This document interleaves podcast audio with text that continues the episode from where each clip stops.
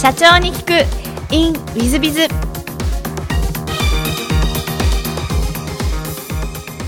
本日の社長に聞く in ウィズビズは株式会社スピードコーチング創始者のクリス岡崎様でいらっしゃいます。まずは経歴の方をご紹介させていただきます、え、年収100万円以下のクリスチャンボランティアを20年以上続けていらっしゃいましたが身近に起きた若者の自殺の理由が周りの大人のようになりたくないだったことをきっかけに、えー、子供がこれを身近なかっこいい大人たちを増やしてはという使命に目覚め、えー、40代半ばで世界ナンバーワンコーチ通称トニーこそアンソニー・ロビンスと出会いコーチングの明るい未来を知られる方をインスパイアする可能性を実感。彼に弟子入りし60回以上彼のセミナーに参加、えー、同時にユニークなコーチングスクールを日本に開講3年後の著書を出版し多方面が高い評価を得ていらっしゃいます、えー、クリス・オトラ様をお迎えをしてます。今現在も数多くの、えー、まあ、本も出しセミナーもやり研修もやりというのが、えクリス・オトラさんです。私も大変仲いい方でいらっしゃいます、えクリス・オトラ様本日よろしくお願いいたします。はいよろしくお願いします、えまずあの最初のご質問なんですがご出身はどちらになられるんですか？あ僕はあの東京生まれなんですね。東京生まれですか、はい、えそうですか。で小学校中学校時代はどんな幼少期をお過ごし僕はねえー、っと体が弱くてもうすっごい病気がちだったんですよ。それでだからどちらかというとあの家から出ない、まあ、本ばっかり読んでる子でした、うん、なんか今のクリスさんは全然違う感じですねそうですかね。あの実を言うと僕ね今も本の虫で毎日何冊か 読むのはもう本当にはいはい。月間でどれぐらい月間だから多い時は本当に月に月もう多い時はですね1日10冊ぐらい読むんですよ。300冊になっちゃうんですけど。そうですね。2300冊ぐらい読んでることは多いです。まあ、ただ普通にあの仕事してる時は大体1日23冊ぐらいで。まあ本読んでまとめてそれをセミナーにするとかですね。もうたくさんの本からもう もうある意味一冊一行みたいなところからね、えー、まとめたものをこう提供するみたいなところがあるかと思いますのでね。本読むの大好きです。なるほど。クリスさんが情報の宝庫になっていらっしゃるというのは 初めて知りました、ね。えーと、高校も東京の方の高校そうなんですか、えーと、高校の時代はのどんなことをして過ごしたなんてことは覚えてらっしゃいますか、えー僕ねあの先ほど言いましたように、えー、っと体が弱くて喘息持ちでもう毎週母が病院に連れて行くみたいなところがあったんですけれども高校の時にですねちょっと喘息気味で喘息にね泳ぐのがいい水泳がいいっていうのを聞いて水泳部に入りまして、もうめちゃめちゃ泳いでめちゃめちゃ泳いでで結構体は強くなったんですけどもね。でその頃えーと、流行り始めた僕の時代ですとですねあの岡林信康さんとか、えー、吉田拓郎さんとかですねそういうフォークバンドがフォーク時代が幕開けでで僕もギターを始めてですね、えー、それからこう結局それから数年後にはロックバンドを始めて、えー、音楽ばっかりをやると、えいうふうに、え変わりました。なるほど。あの私も水泳部出身あそうなんですか水泳は結構強い高校でいらっしゃったんですか？いやもう全然ただもう本当に水に入っているのが、えー、呼吸器を強くするみたいなね、えー、ところでも、まあ、とにかく今でも水大好きなんですけどもね、えー、泳ぐのも大好き水も大好き海も大好きえー、アンド、えー、音楽大好きそんなあの高校時代でした、えー、なるほど、えっと、その後は大学には？それからですね僕はクリスチャン系のですね、はい、えー、勉強してですねえー、そしてこうだんだんと宣教師牧師さんの道をね歩んでいくんですね。もうちょっと不思議なんですけども。なんでその宣教師牧師さんの道に行こうというふうに思われたんですか？えー、僕はね全くこう宗教の関係ない。どころかロックバンドをやってる時にはもう宗教とかって結構もうなんていうのかなもう日常からこうえもうエネルギッシュなロックとこうなんか宗教っぽいのって逆かなみたいな感じだったんですけれどもその頃ですね実を言うとロックオペラというのが 流行り始めましてこれも世代じゃないと分かんないかなと思うんですけれどもあのジーザス・クライスト・スーパースターっていうロックオペラがありましてこれがまた映画になりましてそこら辺を見ているうちにこうなんか不思議なこうジーザスかっこいいやつじゃないかとなんかロッカーじゃないかみたいなねそんな感じにイメージがですねあなんかこう革命家ジーザスとかですね。こう伝統の破壊者ジーザスとかですね、えーそれからこうもう本当に思想まあちょっとちょっとですねあのヒッピー時代とか なんか精神的なこう革命的なもうジョージ・ハリスがインドに行ったとかですね。なんかそんな時代なんですよ、えーなのでこう精神的なものに目を向けるロックと、えージーザス・クライスト。そんな時にですね僕あのアメリカ人のめちゃロッカーだった人が宣教師になって日本にいた方がいてえその方とはすごい親しくなってあので結局その人僕のギターの先生なんですよ。ロックのギターの先生があのめっちゃいいクリスチャンでそこからクリスチャンになろうと。ちょっと不な。んかちょっと思議なあのあの初めて聞く話ばかりなんでちょっと今驚いてますけども、えっと、そこからじゃああの、えっと、経歴書にも現れましたクリスチャンボランティアを続けるそうなんです。はいはい。であの牧師さんになろう宣教師になろう。で宣教師になって世界中を飛び回ってね、えーインド行ったりこう、ね、ロシアに行ったり中国に行ったりしたいと思ってたんですけどもね、えーそんなところでもう本当に、まあ、クリスチャンの勉強とまあなんでしょうちょっと型破りだったと思いますあの賛美歌はあのエレキギターでバーッと弾きたいタイプというわけわかんないなんかちょっといろんなことが聞きたいことがあまりに増えてしまってあのまとまりがつかないぐらいなんですが。その別にあの働くというよりはもう宣教師が本業みたいな感じそうで。すねはいはいなるほど。でそれを20年も続けられっしゃったんですか？そうなんです。僕あの子だくさんで、えー子供がですね、えーもう結婚も早かったんですけどもね。えー二十、歳で結婚してでそれから毎年子供がどんどん生まれていってだからもう本当に子育てが子育てがもう生活の中心、でもう自分の子供を育てる。そしてクリスチャンの勉強をする。それをこうお伝えする。みたいなことを20年ぐらいもう本当ボランティアです、はい。なんかあのご両親とかご反対とかご親族が反対とかなかったんですそうですね。あのぶっちゃけで言うと両親は全く反対してなかったので家を飛び出して、えーそういうことをやってました。なるほど。そうやそうやでそこからこう、えっと今のスピーズコーチングさんにつながるアンソニー・ロビンスに出会うというところがあるんですがこれは何かこうきっかけがあったんですか？いやもう本当に実はすごいきっかけがあってえーっとですね。まあ幸せだったんですよ。もう本当にあの家族で本当に幸せで。でやっぱねあのある意味こう愛のある家族なんですよね。こう、まあ、クリスチャンなんでね。ただしクリスチャンでもなんかそのルールが厳しいっていうよりはですねもう本当にこう生き生き生きるというね生き方だったんですけれども。で、まあ、周りにもクリスチャンもいろいろいたんですけれども、えーそんな中でだからいろんな子たちね、えー若い子たちにこうお話をしたり街に出て若い子たちと話をしたりとかそんなクリスチャン活動をしている中で親しくなった子はいるんですけども、えーもうすごく親しくていろいろこう手品を教えたりとかね聖書を教えたりとか いろんなことを一緒に遊んだりとかまあ勉強したりとかいろいろまあ奉仕活動的なことをやりながらいたんですけどもある時、えーね、彼があの自殺しちゃったんですね。で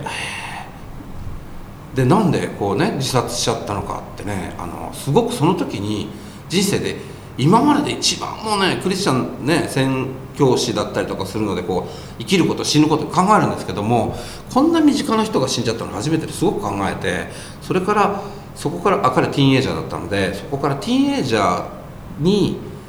宣教師するっていうかこうお話をするまたは聖書のことを教えるっていうことを集中してするようになってそれから2年ぐらいしてまた親しい子が自殺しちゃってでその時にあのまあ息子の親友だったんですけども後で息子に聞いたんですけども、えー彼がこう死ぬ前にこう言ってたことっていうのがあってそれはもう大人になりたくないと。大人になりたくないと、えで彼はね、えーまあ本当にそれで本当に人生終わっちゃったんですけどもおと周りの大人を見ると本当に死人みたいだと。もういつも嫌だ嫌だと。仕事が嫌だ仕事仕事が嫌で毎日嫌な仕事をして、えーそれでこうもうイライラして、えー怒って、これ将来こうなるんだったら何のために生きてるか分かんないって言って自殺しちゃったんだっていう話を聞いてその時僕なんか周りの世界がガラガラとこうで幸せに生きていったのにこうミッションもありこうなんだろうポリシーもあり家族もいてでもそんなに身近な子が大人になるのが嫌だなんかこうそんな生き方嫌だって言って死んじゃったっていうところでガーンと衝撃を受けてその時にいやもう俺の身近で僕の身近で大人になるのが嫌で死ぬ子がいないようにかっこいい大人がいてほしいなと。仕事を嫌だ嫌だって言ってるんじゃなくていや俺仕事大好きなんだよって。いや俺ねやっぱ仕事って面白いよってね。いや仕事大変だ。でもビールがうまい。とかですね。本当に大変かもしれないけどもそこにやりがいがあるよ生きがいがあるよっていうような大人が増えてほしいと、えーそこから僕ガラッと変わっちゃって。でそれで何ができるか、ね、子供やティーンエイジャーの自殺をなくすためにいじめをなくすために何ができるかっていうことで、えーいろいろこうあの活動を始めました。なるほど。最初の活動はどんな活動だったんですか？えままずはですね、えー身近なところであの僕のね、えー近しいところにいるティーンエイジャーだったりとかそういう子たちと、えーやっぱりこう大人になる生きがいということを話し始めまたあの僕がそういうことあったのね周りの大人にも話してましたので、えー大人がもっと子供たちから見て大人かっけえなと。いやああいう大人になりたいなといやうちの親父頑固だけど最近頑固親父いるかどうか分かりませんけどもでもね一本心通ってんだよねっていうことをいや映画やドラマだけじゃなくて日常でも見せてくれる大人がいたらいいなと、えーやっぱりこうあの日常でねあのまあなんでしょう。偉そうなこと言っても小市民的なとこみんなあるじゃないですか。えでもそこ子供たちにはこうちょっと見え張ってもいやいやこう男たるものね、えー大人たるものまあそうそれほどじゃないんですけどもね。やっぱりこうなんでしょうこう志を貫いたりとかやりたいことのためにこう歯を食いしばってでもなんか頑張るのって意外とこうその後でやりがいあるよ的なところを見せてくれると嬉しいなと。ちょっと青春入ってますよね。あのそうですね。僕森田健作のドラマを見て育った世代ですしね。もうちょっとこうちょっとそういう青春な感じをもう大人が生きられるように。ということで大人向けの、えーそういったことをですねやっているうちになんとある時アンソニー・ロビンスっていう人がいるんだということを聞いてもう脳天衝撃でもう今すぐアメリカに行ってこの人に会って、えー弟子入りしたいと思ったんです。なるほど。そのアンソニー・ロビンスと出会う前はじゃあもう研修みたいなことなりセミナーみたいなことはもうやってらっしゃったと思ってよろしいんですかね。どうなんでしょう子供向けとかティーンエイジャー向けにはちょっとグループでお話をするとか、えー大人の人とはまあ一緒にお話をするみたいなことはありましたけども人前に話人前で話をしてというそういう研修とかっていうのは、えー参加することはあっても自分が話す側じゃなかったです、じゃあアンソニー・ロビンスの出会いからそっち側に行ったみたいな。そうなんです僕アンソニー・ロビンスに出会った時にいやこれが本当に日本に伝わっていったら本当にティーンエイジャーの自殺なくなり大人があの仕事が楽しいとか仕事が誇りになるまあなんて言うんでしょうかね、まあ、趣味の延長とかだけじゃないんですけどもやっぱやりがいがある生きがいがある生き方をしているっていう、えー、風になれたらいいなと。なるほど。はでアンソニー・ロビンスと出会って、まあ、60回以上彼のセミナーに参加して。い はい。で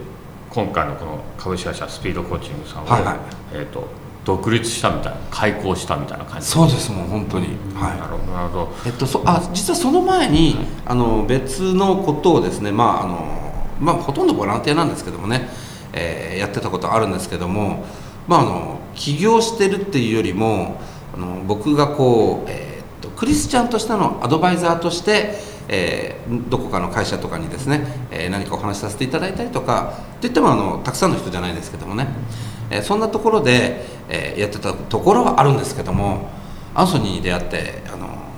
これ不可能が実現する可能性があると、まあ、誰でも何でも簡単だっていうわけじゃないですけどもそれであの3つの夢っていうのをですねもう3つの不可能な夢を持てみたいな感じがあって本当にそんなねいやー冷めた気持ちではできないようなすごい情熱を持ってやらなきゃできないようなことをやれと、えー言われて選んだものの一つがこう、えーアンソニーのようなこうセミナーをたくさん日本でも伝えられる人になりたいな。そこであのコーチングの学校だったりとか始めるようになりました。はい。当時のその、えっと、不可能な3つの夢なんて覚えてらっしゃいますか、はいはいアソニーのセミナーも何百人も来てるんですけどもでパッと手を挙げてね何かね、えーこのセミナーね初めての人いるかいってね。はいね。じゃあもう何回も来てる人いるかい？アソニーが聞くんですけど。はい！一番前の方にいたねインド人の人が手を挙げてですね。いやアソニー僕はここにね、え1年前に来ましたと。そして一年発起して本を出してそして僕の国のナショナルベストセラーになったんですえのベストセラーナショナルベストセラーなんてどっからどう手をつけていいかもわからないと。でそういうことで、えー本を出してベストセラー作家になりたいなと、えーそしてそれが伝わることがそういうことを通して、えーメッセージを伝えたいなと思ったので一つがその本を出してベストセラーになる作家になる。でもう一つがですねえーっとアンソニーのようにたくさんの人たちにこのライフコーチングっていうのを伝えて、えー日本にたくさんの人がコーチングとかライフコーチングとかそういうライフチェンジコーチングを知ることができるようになる、えーこれがもう一つですね。でもう一つはですねあの億万長者になろうと思ったんですね。まああの億万長者って言ってもねえーまあじゃあまあ見たことないような1億円的なものをこう目にする手にするような、えーことを、えーしたらこうやっぱりこう僕みたいにビジネス経験もないし、えそんな男が一年発起してアンソニーに学んだら、えー1億円できたよって言ったらこれエビデンスになるんじゃないかなと。だからコーチングいいよって言ってもふーんってねどこがあって、うん、いやコーチングで人生変わるよとか言ってもいやそうなの。もともとそういう人じゃないって。言われちゃうかもしれないけども全然こうビジネスやったことない人がまあ一応年収1億円ぐらいになったって言ったらいやコーチング本当にすごいのかなと思っていただけるかなと思って。やっぱりコーチングすごいって言ってもやっぱエビデンス見せないといくら僕がすごいって言っても僕がすごくなきゃしょうがないなと思って。であのもともと牧師さんなんであのお金たくさん持ったらどうしようかっていうようなところじゃなかったんですけどもエビデンスとしてやってみたいという。それがこの3つで。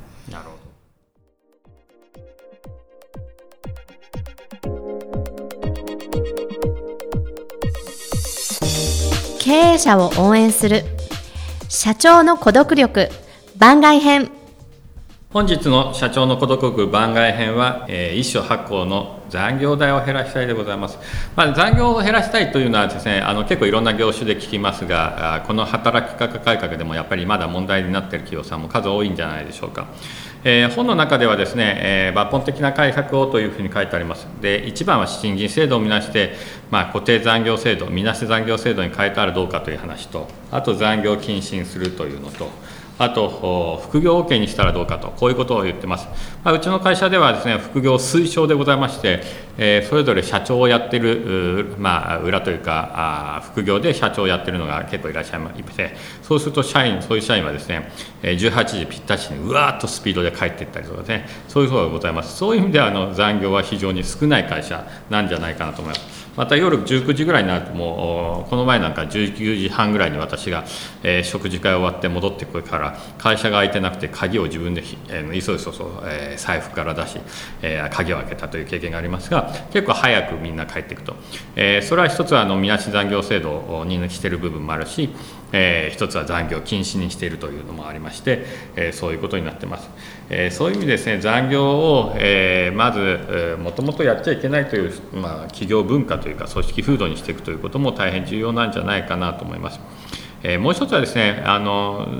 残業えっと、することで、まあ、給料が上がるとかあ会社が良くなるっていうことはないということでそんなことしなくても給与がちゃんと上げ続けられるということができてくれば、えー残業も減ってくるのではないかとこういうふうに思います。えーまあ、そういう意味ではこの次のテーマである、えーまあ、給与システムとか人事評価制度とかそういうところまで踏み込んで改革をした方がいいのでかなり抜本的に改革をした方が残業は減るんではないかなと思ってます。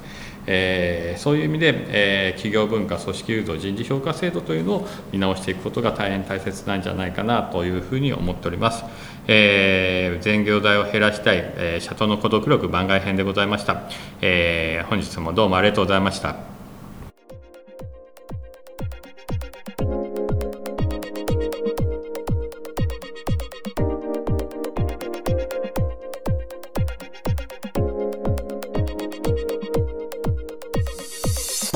本日も社長に聞く in WizBiz をお聞きくださり誠にありがとうございました、えー、この番組は2017年1月から毎週配信を続けております。